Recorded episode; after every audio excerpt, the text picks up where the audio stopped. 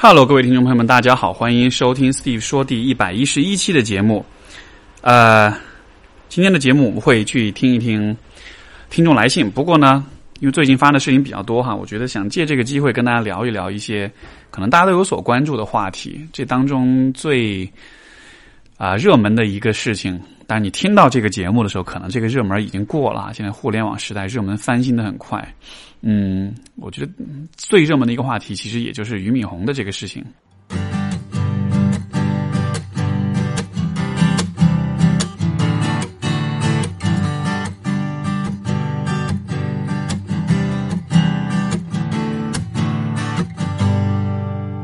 相信大家都了解到啊，他之前的一些言论。把这个社会堕落归结于女性太拜金，然后从所以男人就只知道挣钱，所以这个男女之间好像就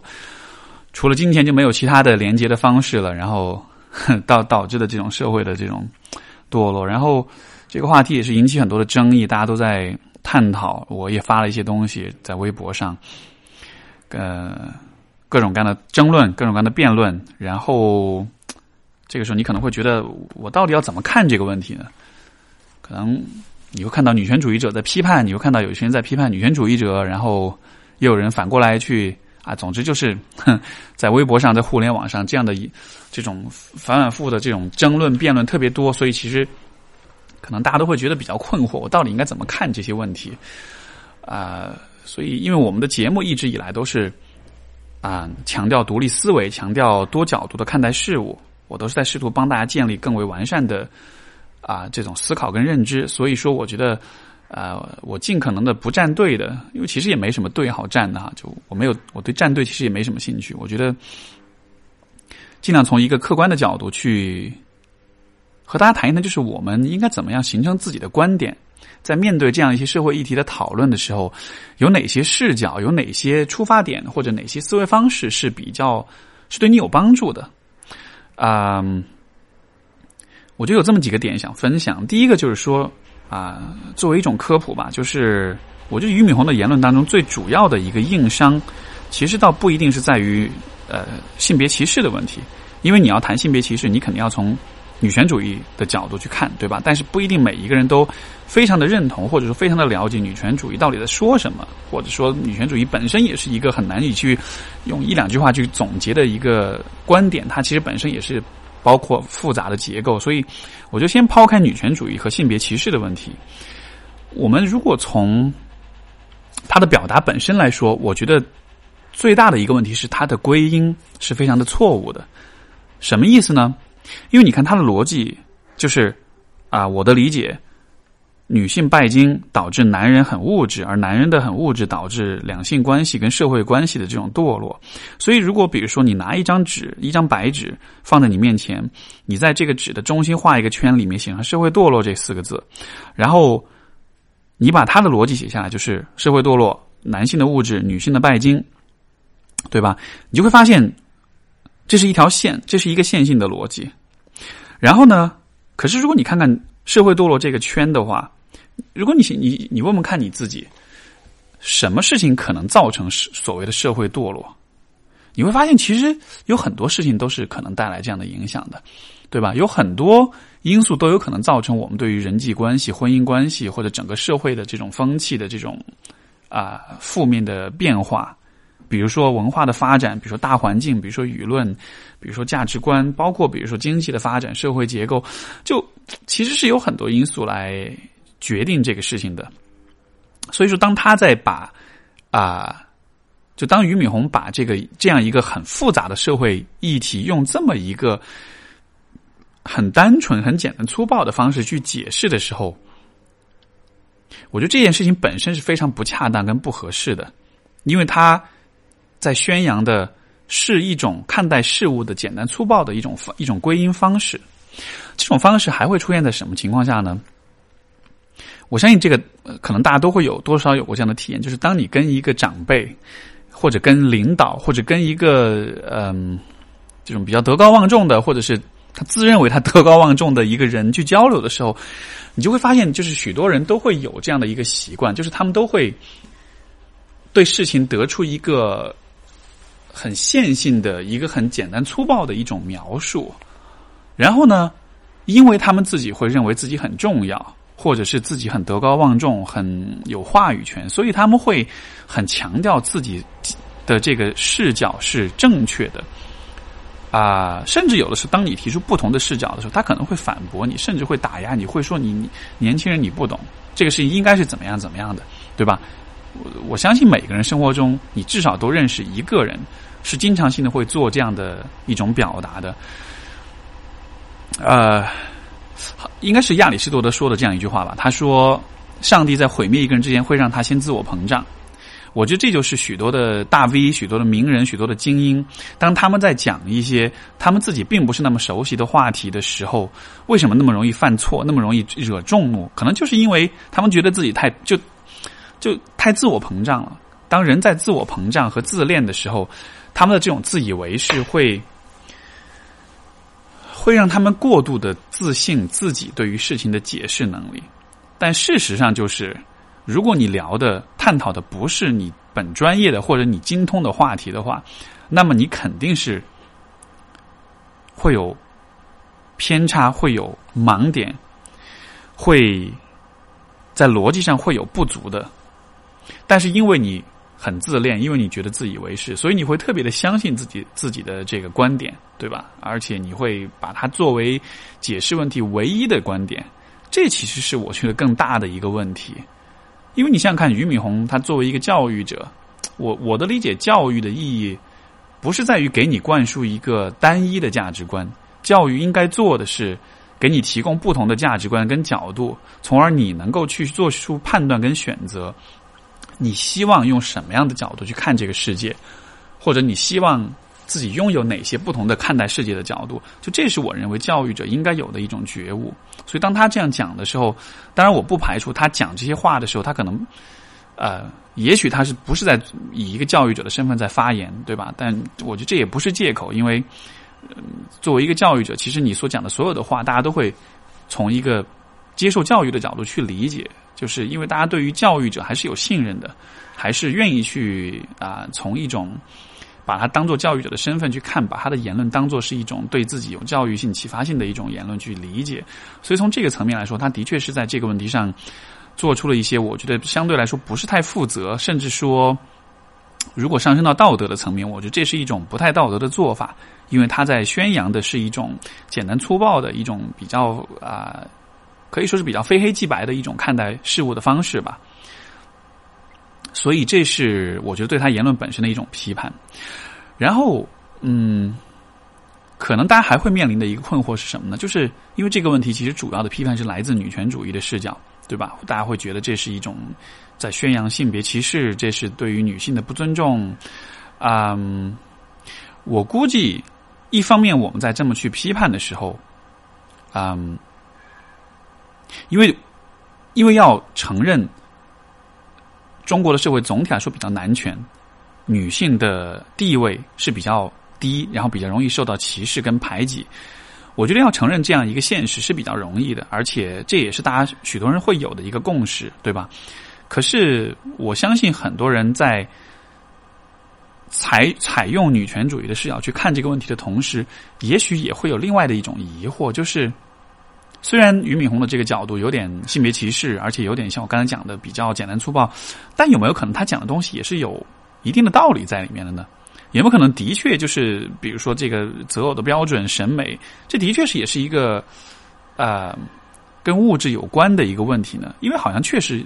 大家的经济压力这么重，这样的情况之下，这好像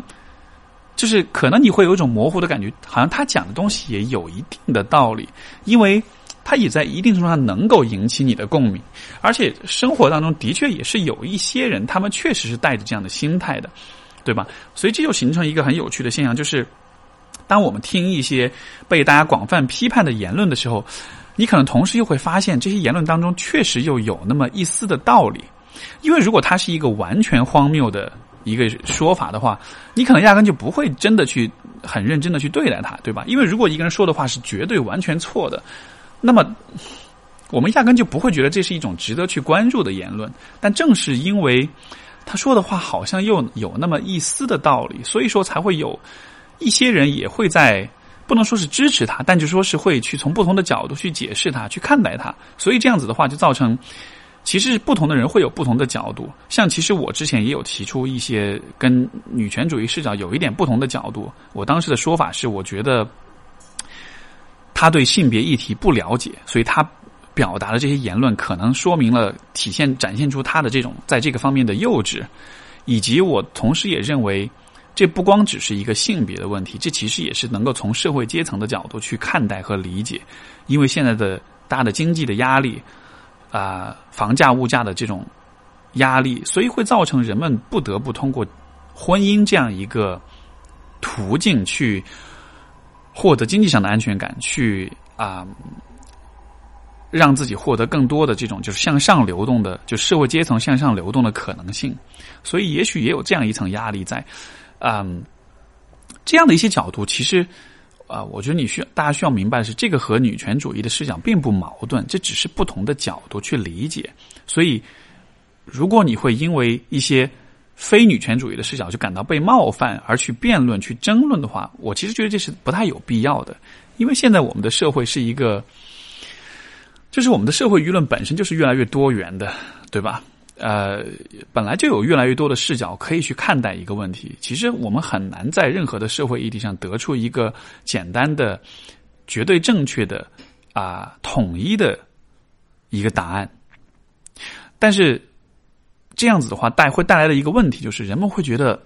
那我到底要怎么形成我自己的观点呢？我到底要相信什么？我到底应该怎么去看待一个问题，然后得出一个比较完整的、比较稳定的一个？个人观点，毕竟有这么多的视角，毕竟有这么多的角度，然后百家争鸣，每一个人说的好像都有点道理。这的确是现在我们生活在这样一个后现代社会，我觉得我们必须得面临的一个问题，就是没有标，再也没有标准的答案了。啊，社会变得越来越多元，你可以有越来越多的角度。你打开微博，或者是微信公众号，或者任何的啊公众。舆论参与探，就是参与讨论的一个平台跟空间，你都会发现大家的角度都好不一样，对吧？我觉得在这样的一些这样的一种混乱和无序和这种多元当中，可以帮助你去形成比较统一和比较稳定的个人观点的这个角度是在于什么呢？我觉得还是在于道德，就是。这个道德不是我所讲的，呃，就不是我们传统意义上的这种传统观念思维的那种道德。这个道德是一种更高层次的对于对错的判断。呃，这个我可能展开说一说啊，就是当我们在说道德的时候，我觉得其实道德存在于两个不同的层面上，就是我们可以把道德分成描述性的道德和规范性的道德。什么是描述性的道德呢？就是当我们在描述某一个文化或者社会当中，对于什么是好的、什么是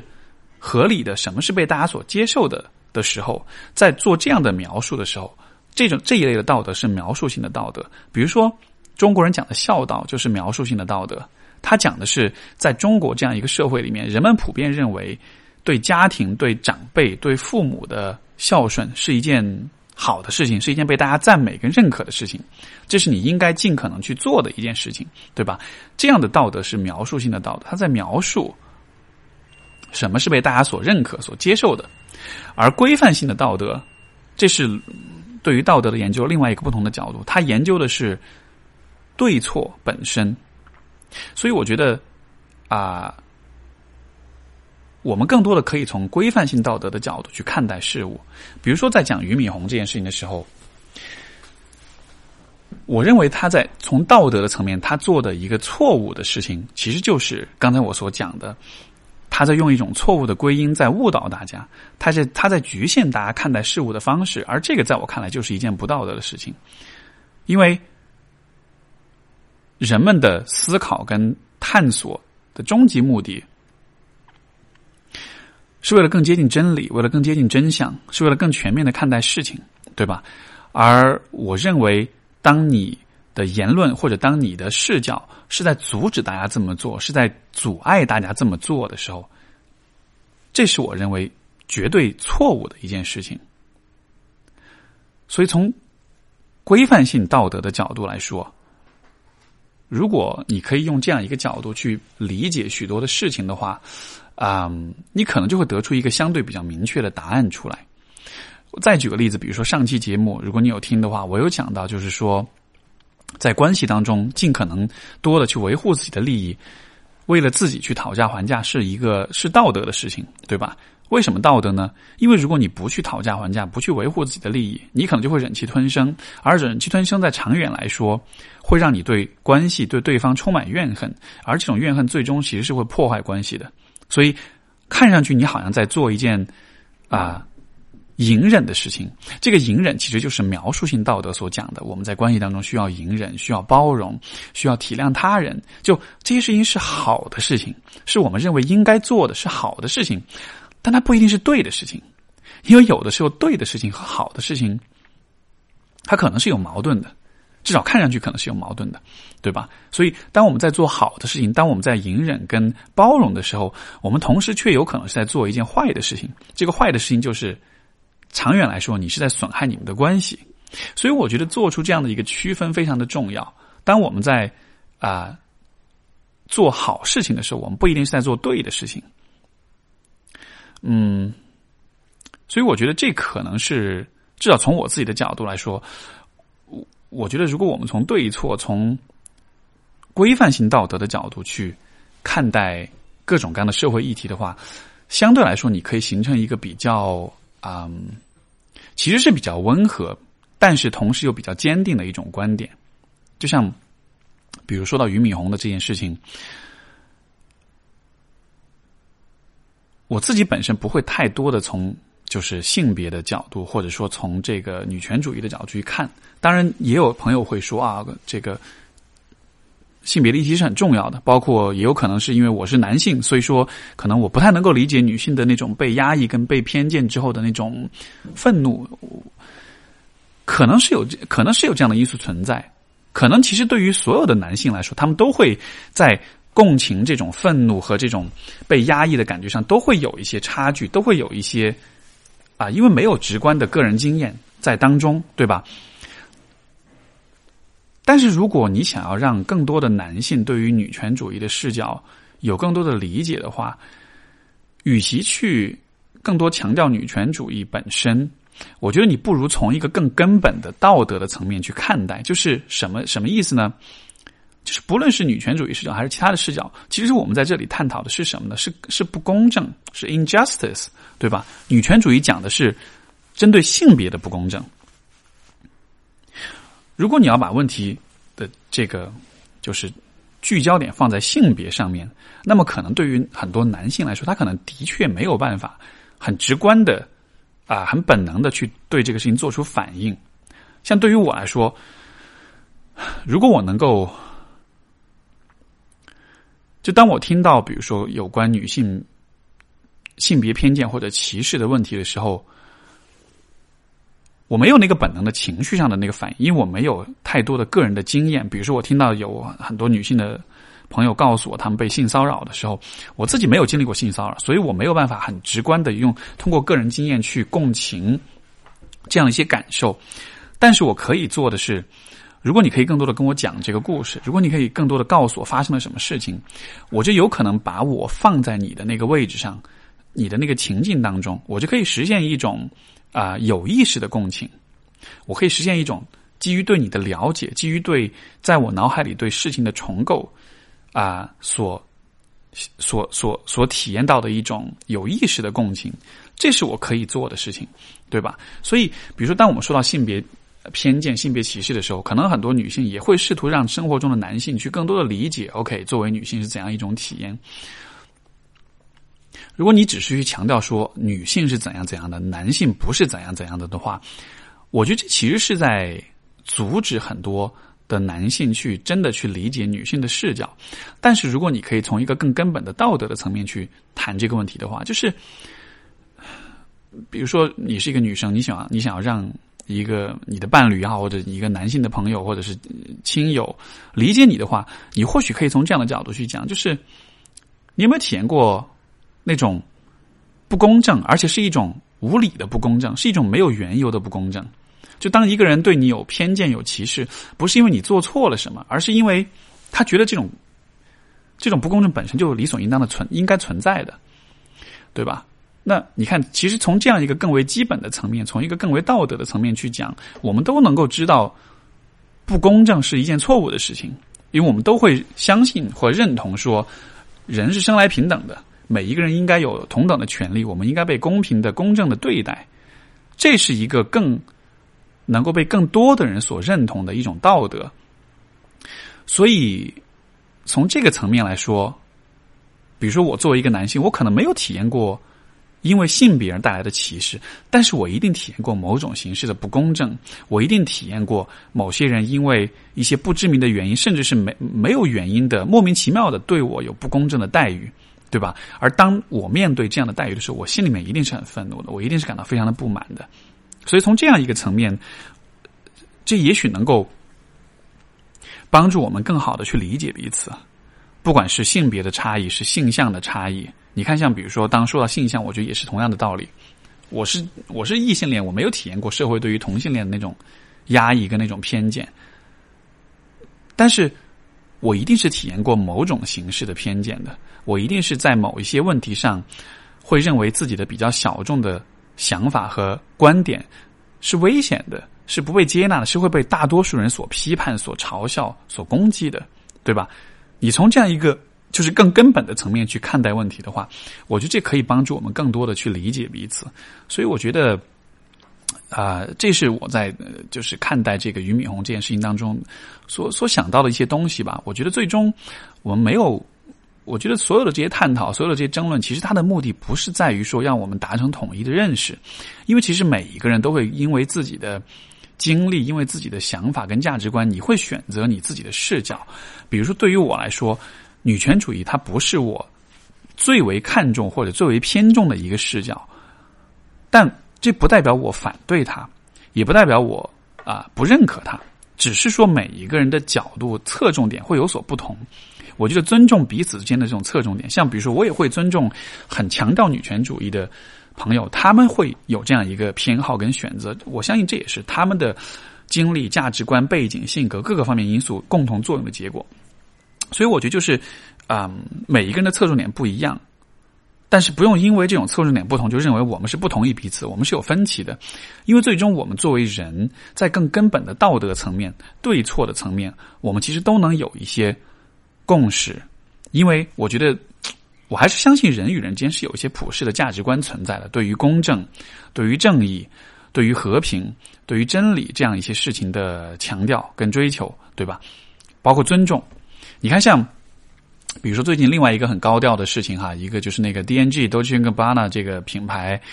呃，凉了，对吧？彻底凉了。为什么？你看，昨天我看到一个段子，就说。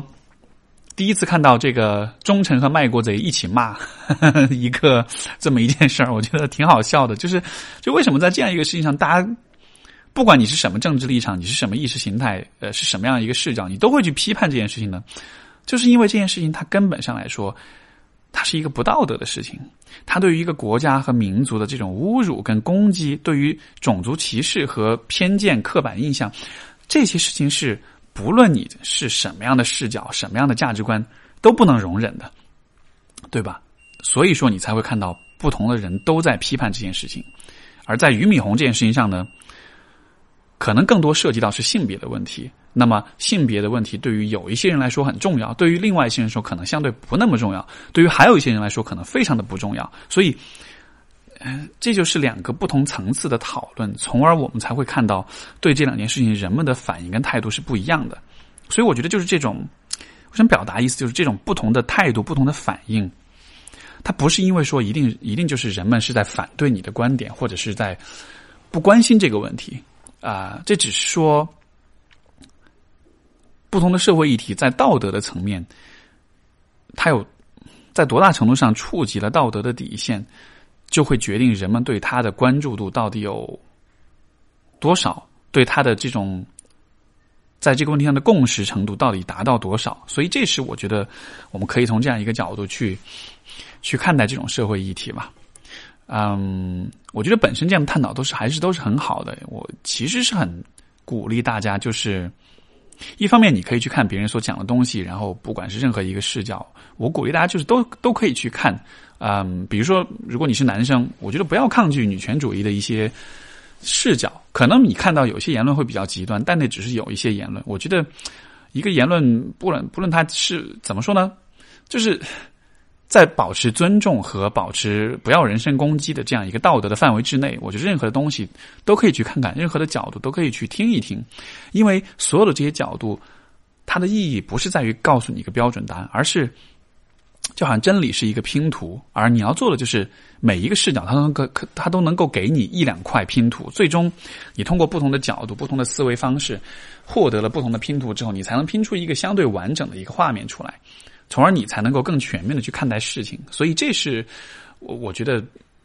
我所相信的一种兼容并蓄的啊集思广益的这么样的一种思考方式吧。OK，所以这就是对于这个最近这样一些时事的一些评论。我们接下来就还是来听一听啊这个听众们的来信啊。我们今天第一封信来自这个朋友叫小 R 字母的 R。然后他说：“你好，Steve，你一定知道斯德哥尔摩综合症。在与男朋友恋爱的几年中，言语和肢体方面的暴力、出轨和我吵架时对我家人的侮辱，这些都是他曾对我做的。在他一次次的道歉和死缠烂打之后，我一次次的原谅了他。我在这样的认知失调中很痛苦。从网上偶然得知斯德哥尔摩综合症，然后就对号入座了。（括号我和他在经济方面没有任何相互的依赖关系。）（括号完）我深知一段关系中有糟糕的事情，不仅仅是一个人的问题，是我自己的软弱给了他伤害的机会。或许我性格中的某一个部分也给了他很大的伤害。从最后，从他最后表明不再伤害我开始，已经过去快两年，他也做到了。我身边所有的角色，所有角色的人，包括朋友，他我的朋友，他的朋友，老师都不支持我们和他在一起。目前我们是这样的，啊，呃。我们这样的状况是，他说为了不耽误我考研，所以对我冷淡了许多。我找他，他都有回应，但是极少有情感输出的这一部分，不愿深入的沟通，对我忠诚也忙于学业和事业。我感受得到他的爱，也感受到他曾经为我们关系做出的努力。请问 Steve 老师，这样的恋爱关系是正常的吗？我在这段关系中所表现出的问题应该怎么自我改善？还有我们的关系，我还有可，我还有什么挽救这段关系的办法吗？就是如果啊，你经常听我的节目会知道，我曾经表达过若干次这样的观点，就是我对于家暴是零容忍的。不过这里我觉得值得把这个零容忍更多的解释一下，为什么是零容忍这样一种比较比较绝对的态度？其实是因为总体来说，家暴的施害者的这一方是比较少有反，就是发自内心的反思和真正的做出改变的这种尝试的。就是很多情况之下，他的反思跟道歉更多的是一种为了挽回关系做出的一种，像是一种伪装一样。所以说，在这样的前提之下，我觉得家暴是零容忍。那这个这个小儿所提出的这个场景呢，我觉得又有一点不一样，就是在于好像在这两年的时间当中，他的确是有，就是你的伴侣的确是有做出一些相当的努力去。阻止自己继续有家暴的行为，对吧？当我看到这样的意愿啊和实际的行动的时候，我会认为，也许他的确就这会让我可能更为相信或者信任，说他的确是想要去改变这个状况的，而且也也许是在采取一些他自己认为合适的方式。那么在这样的情况下，我觉得。可能我就不会那么极端的、绝对的是用零容忍的这样一种态度去看待这个问题。嗯，我的理解是他，就当这只是我一种推测，就是他对你的这种冷淡和这种情感输出的减少，也许是因为，就也许他是在用这样一种方式来避免自己有更多的这种家暴行为，因为如果和你的关系上更疏远，和你在情感上更疏远的话。他可能就更难以向你展现，就是他的那个比较冲动的、比较暴力的那个部分。因为你看，家暴往往都是产，就是这种暴力行为往往都是产生在比较亲密的关系里，对吧？我们不太敢去和陌生人或者是和一般的朋友展现出这种暴力行为，因为越是陌生的人，可能越是受到道德的约束；越是亲近的人的话，我们反而是会啊，就亲密关系的相处当中，其实道德部分的约束反而会更弱一些，因为我们更多的是从情感的层面去啊啊，我们更多是用情绪、用情感去指导我们在亲密关系中的行为，而不是用道德。所以从这个角度来说，我觉得有可能。他的这种冷淡是他自己想出来的一种办法，而且可能这种办法对他来说是管用的。那这或许是一个你可以去和他有所探讨的问题，就是你是怎样去做到这一点？你是怎样去控制你自己的？你是否是通过疏远关系的方式来给自己啊啊加上这样的一一道自控，这样一道枷锁？如果是的话，我觉得一方面他的这种努力跟尝试是值得认可。可是另一方面，他的方法本身不一定是合理的。我觉得，既然有，如果他的确是有这种意愿去努力的尝试去改变这个状况的话，倒不如是通过心理咨询的方式来进行他自己的个体咨询，或者你们的伴侣咨询都可以。因为家庭暴力的这个问题本身根本上来说，其实还是一个人对自己的冲动的控制问题。就可能有些人对自己的愤怒、对自己的冲动行为的这种控制会比较有限，包括在这个。亲密关系的冲突当中，啊，在那种冲突的场景之下，他的啊各个方面的一些因素吧，行为的情绪的，包括生理上的一些因素，可能会导致他的这种暴力行为，就是都有可能。所以我觉得啊，在你的这个故事当中，其实看到了一点和传和一般意义上的家暴有点不一样的方面，就是好像对方是呈现出比较强的。这种改善和反省的这种意愿，而且的确也是有做到。那我觉得这或许也是一个积极的方面吧。那么我也会鼓励你们，在有条件的情况下，更系统的、更深入的进行一些专业的，就是通过专业人士去帮你们做一些深入的工作。所以这是我的一些看法。第二封信来自这个朋友叫鹿，就是那个动物的那个鹿，长颈鹿的鹿。他说：“啊，老师你好，啊，我最近最近发生在我身上的事情一言难尽，在此我长话短说，我很崩溃，应该来说是羞愧。跟一个男生认识不到几天后在一起，我们从零跳到一百，然后似乎不再有。”把中间九十九填满的兴趣，主要是他，而我似乎还停留在爱情幻想里面。我反思了一下，感觉自己的爱或者说喜欢不是克制的，一切好像快进一样。是不是在一段感情里刚开始太认真都是不对的？我觉得面对感情，特别是自己喜欢的人，我特别容易失去自己，因为自己本身也是一个很纠结的人，不知道怎样去改变。OK。其实我觉得人们为什么会在感情当中会有这种非常冲动的这种情况哈？嗯，我觉得一种推测是，这可能就是这就首先这是一个跟自律有关系的问题，对吧？因为啊，对于自律相对来说比较强的人来说，啊，可能你在遇到一个男生的时候，你会很心动，会很冲动，你很想要和他在一起，但是在一定程度上，你是能够控制住你自己的情感的，你是知道说。理性上来说，你需要去把那百分之九十九填满，要慢慢的循序渐进的去推进这个关系，因为你有自律，你可以在一定程度上去把握这个节奏。而当你没有办法自律的时候，当这是我一种推测，就是可能对于这位朋友来说，你在生活的各个方面可能都会有自律的问题存在，而自律之所以没有建立起来，我觉得这个可能又会和父母的关系有关。如果父母在你的成长的过程当中，因为就是我们作为从小到大成长的过程中，我们是怎么学会自律的呢？就是通过父母给我们的示范和管教，恰当的示范和管教可以让我们学会良好的自律，可以让我们知道说，对于很多的事情，我们需要通过自律来让自己暂时处在一种不太舒服，但是需要努力投入跟认真啊认真尝试的一种状态当中，然后一段时间的。投入之后，我们就能收获一些很好的结果，对吧？因为这就是这个世界的运行的方式，或者它的规律之一，就是一些我们很珍视的、很在乎的一些东西，是需要靠努力来挣得的，所以是需要我们先稍微不舒服一段时间的。我们需要用自律去帮助自己去克服那些啊困难，克服那些懒惰，克服那些障碍。所以这是一个比较平衡、比较健康的一种自律。而对于有些人来来说，可能。比如说，他父母疏于管教，比如说啊，或者说只是在物质上向你表达情感，并不真的参与到你的生活当中。啊，或者是对你的忽视，或者是有些父母可能压根就是缺失的，或者比如说单亲家庭，嗯，父亲不在而母亲忙于工作，没办法没有时间照顾你，就都有可能，对吧？当父母没有给我们在自律方面进行这种培养的时候，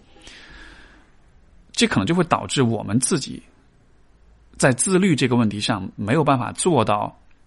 对自己有效的这种管理跟自控，所以才可能导致说你在。啊，情感上面会有这样一种刚认识不到几天，然后直接从零跳到一百的状况。当然，这是我对于这个，因为这位朋友也没有讲更多的背景的信息，可能是一种推测哈。但是，我是觉得，如果你有这样的问题的话，你有那种可以很会很快的进入关系，然后之后又后悔的这种现象，你可能需要意识到说，这个是因为自律的缺失。嗯，其实这封信我觉得还有另外一个点，也是让我注意到的，就是。关系当中比较容易失去自己，嗯，这当然也是一种推测。我不知道这种容易失去自我是否也是和前面所讲到，就是由那种忽视带来的自律缺失有关系。因为有可能对于情感上比较受忽视，比如说父母疏于管教的人来说，当他长大了之后。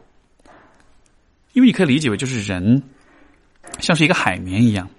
情感就是像水一样。从小，我们这块海绵需要有不断的有水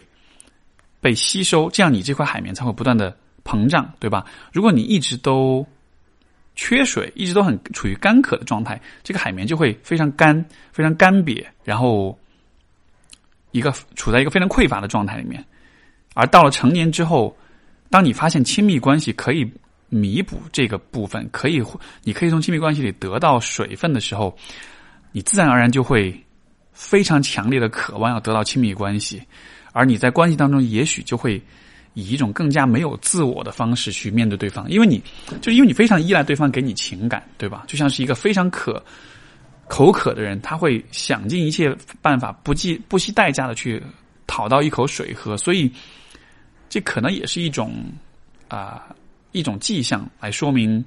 这个问题看上去是好像你在策略上啊不应该这么早上床或者不应该这么早全全情投入，但是我觉得它背后的更深层的原因有可能是和情感忽视，有可能是和啊父母的疏于关注和管教啊导致的情感忽视导致的自律缺乏啊有可能是因为这些方面的因素引起的，所以这是一个我觉得。因为如果你把这个问题去拿跟，比如说跟你的闺蜜、跟你的朋友去聊，他们可能会觉得哇，你就是不要那么快上床。但是这个是一个更很更浅层的策略层面的理解。我会鼓励你更多的从一个更深层的、更个人的角度去看待，然后看一看我的我所呈现的这样一种理解是否符合你的状况。那你可能会问我应该怎么办呢？我应该怎么去改变自己呢？我应该怎么去呃改善这种情感忽视的这个状况呢？我觉得。我永远的推荐都是心理咨询，因为人的问题最终还是需要比较深入的工作啊才能够去改变的。而这样的一种工作，我觉得心理咨询是一个最适合的环境吧。OK，所以这是这封信。我们的下一封信来自 Molly，她说：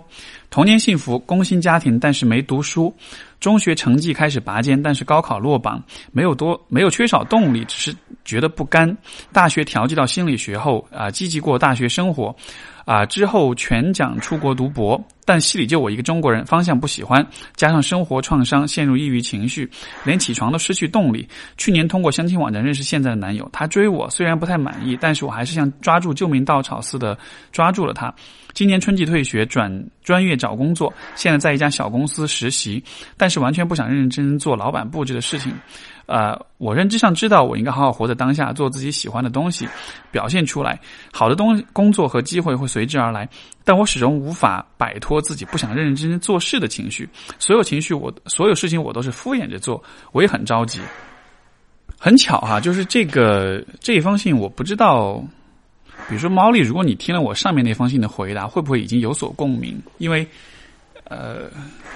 这似乎也是一个。关于自律的问题，就是没有办法认真的做很多的事情。那因为你没有太多讲到，比如说你的父母跟你之间的关系，你虽然讲到童年幸福，但是就我们对于就是童年幸福这件事情的理解，其实不同的人间可以是有很大的差异的。因为其实很多的中国的小孩会觉得父母衣食上的照顾，这就算是幸福了，对吧？可是如果我们真的要去说什么样的父母是，或者什么样的管教、什么样的养育方式是最为健康的、最为合理的，衣食上、衣食住行上这种关注肯定是必须的。但是除此之外，就是像我刚才讲的，就是小孩子像是一块海绵一样，他需要外界给他水分，他能吸收，他才能够膨胀，才能够成长。所以有的父母他可能在生活上把你照顾的很好，但他不一定在情感上有很到位的这种关怀、跟照顾、跟关注。所以我不知道对于毛利来说有没有可能也是类似的状况，就是你的父母他们可能是有尽他们所能去在生活上为你提供一个比较开心、比较安全的环境，但有没有可能其实你是在。一直在情感上是孤独的，因为你告诉我说，这个像救命稻草一般的抓住了现在的男友，就会让我有这样的猜测吧。就是可能生活上你是 OK，但是也许情感上你是长期以来是孤独的。也许你可能觉得父母其实并并没有办法真正理解你的想法，他们并没有办法去看到你内心的感受。所以说，虽然生活上幸福，这其实也是很多的。在情就是很多人的这种困惑，就都会觉得我跟父母之间没有特别大的冲突啊，他没有伤害过我，但是为什么我会觉得很痛苦呢？我觉得问题就在于能够在情感上看见自己的孩子，理解自己的孩子，这其实是很多善意的父母不经意之间犯下的一个疏忽，一个疏漏，他们可能并不能理解这样子给孩子带来什么样的影响。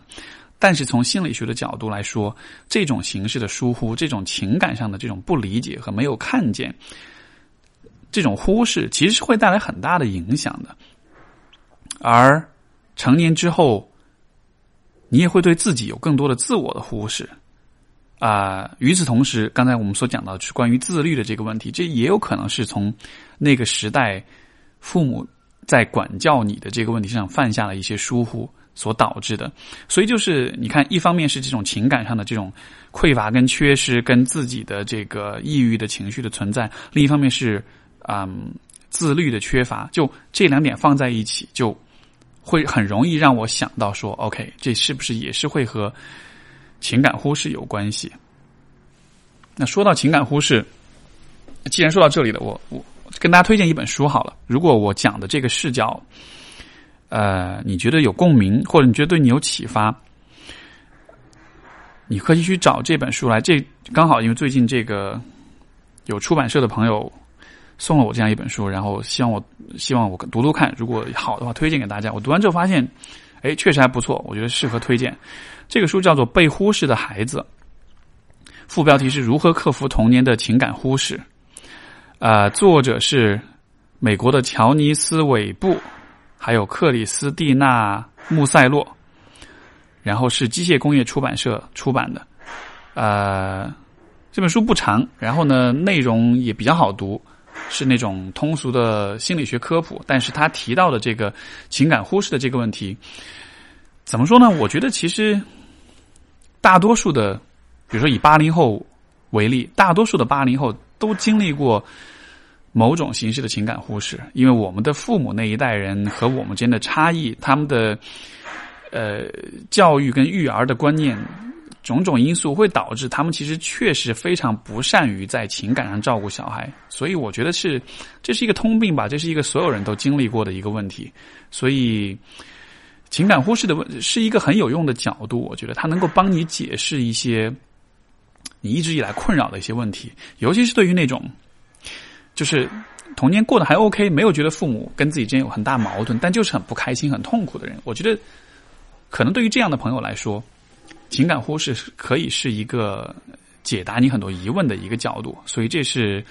对毛利的回复以及这样的一个推荐。我们的下一封信来自小怀，他说。Steve 老师你好，我是一名在读大学生，在上大学之后会比较关注自我提升，也更加希望锻炼自己的独立思考能力。总体来说，感自我感觉有不错的提升。啊，这种体验也很好。但有时候会有些疑惑，无论是在网上还是现实中，总会存在一些理念、观点非常偏激的人，他们平时的行为处事会给人一种不讲道理和毫无逻辑的感觉。不过，按照按不过他们按照这么一套方式，也能有不错的生活体验。那么，到底理性思考、逻辑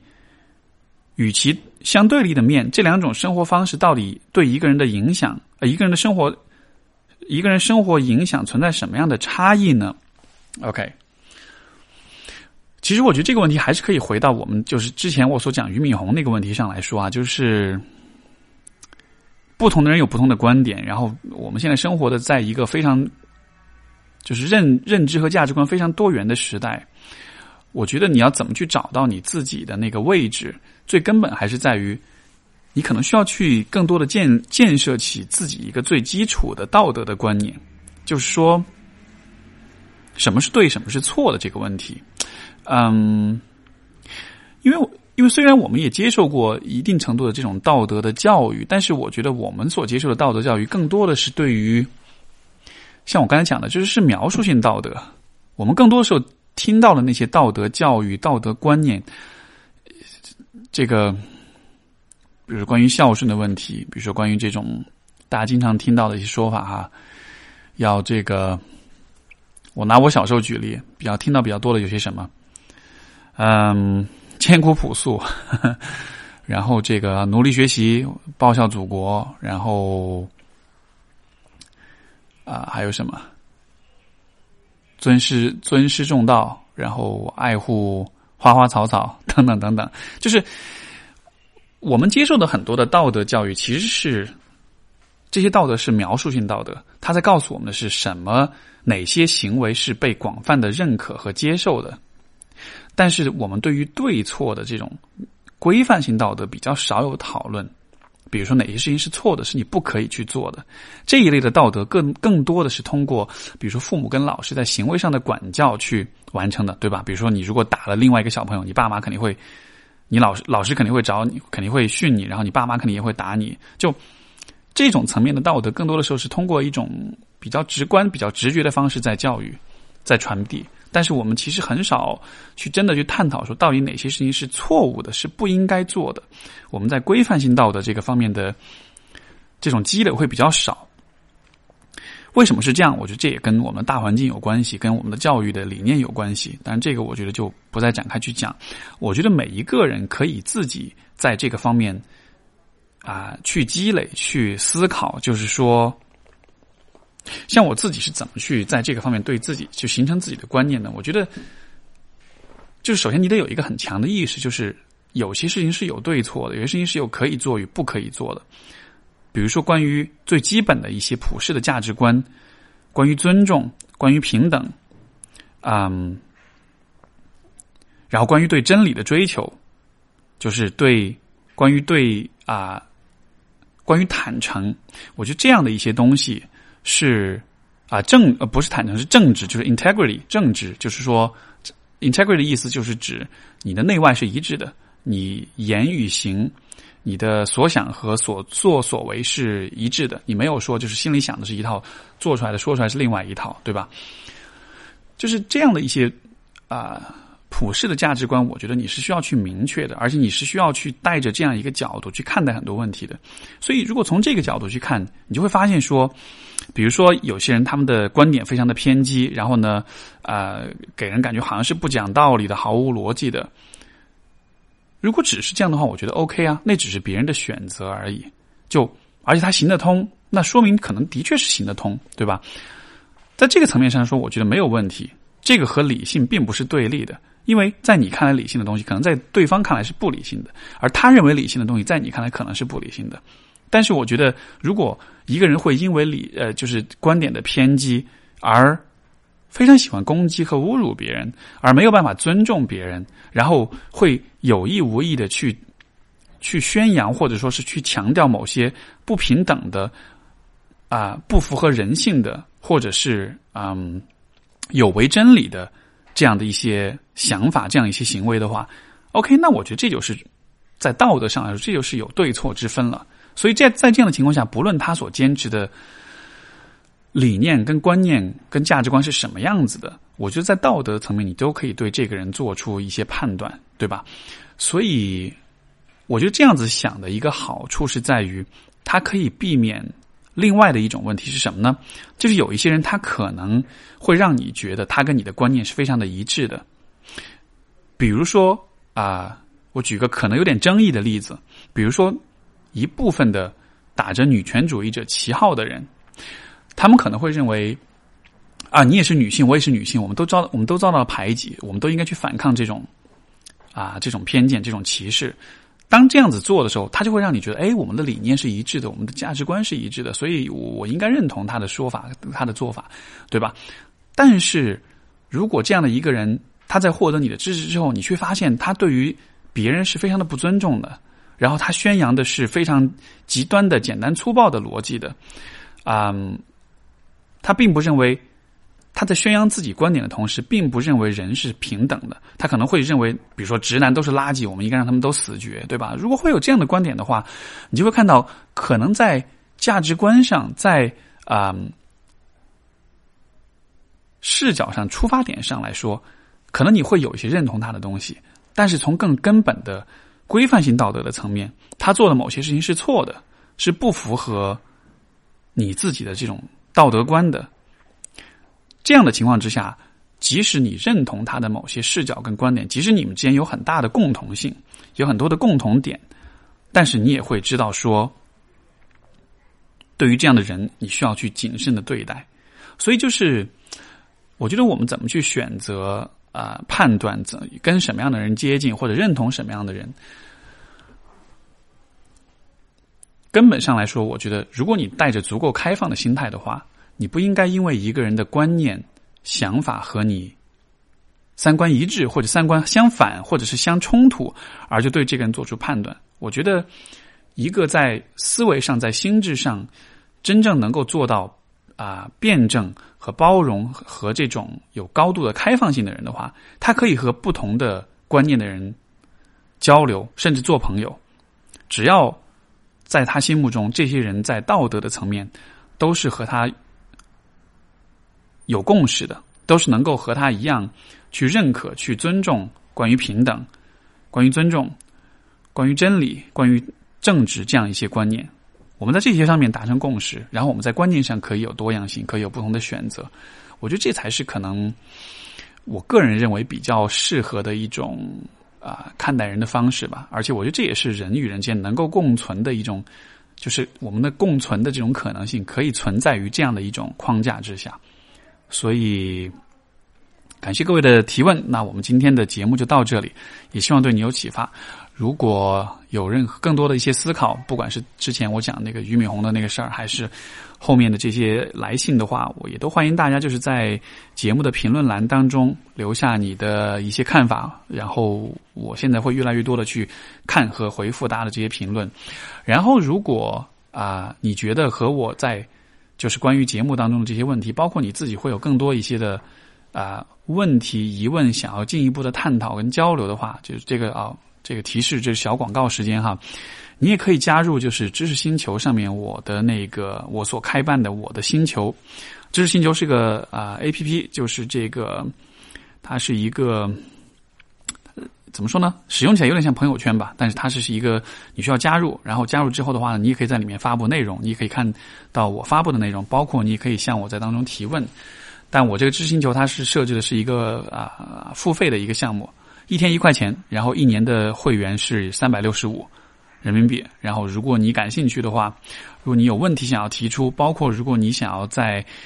比如听完节目之后有很多的观点想要分享、想要探讨，然后你有很多的思考，包括你想看看别人是怎么想的。总之，呃，我设置这个创造这个知识星球的目的，就是为了让一些。有比较强的表达欲跟交流欲的听众，能够找到这样一个机会去互动，去和我和其他的人互动。那么，如果你感兴趣的话，你可以去加入我们的知识星球。具体的方法就是啊，你可以去下载知识星球这个 A P P，然后呢，我的这个知识星球的名字叫“今天听 Steve 说了嘛”，所以这是一个专门为观众设置的一个小小的社群啊，也欢迎大家的加入。如果你不加入也没关系，你就继续听我的节目就好了。然后你在。节目的评论栏里面留下你的感想也行，我时不时的也会回复一下。好的，所以非常感谢各位的收听。然后啊，最后再多啰嗦一小句，就是这个周末我会去北京，然后接下来的几个星期我们都会听到一些嘉宾的对谈了。所以，如果你听腻了我的单口的话，接下来的几个星期可以 take a break，可以有一个 可以休息一下了。好吧，感谢各位的收听，我们就下期节目再见，拜拜。thank you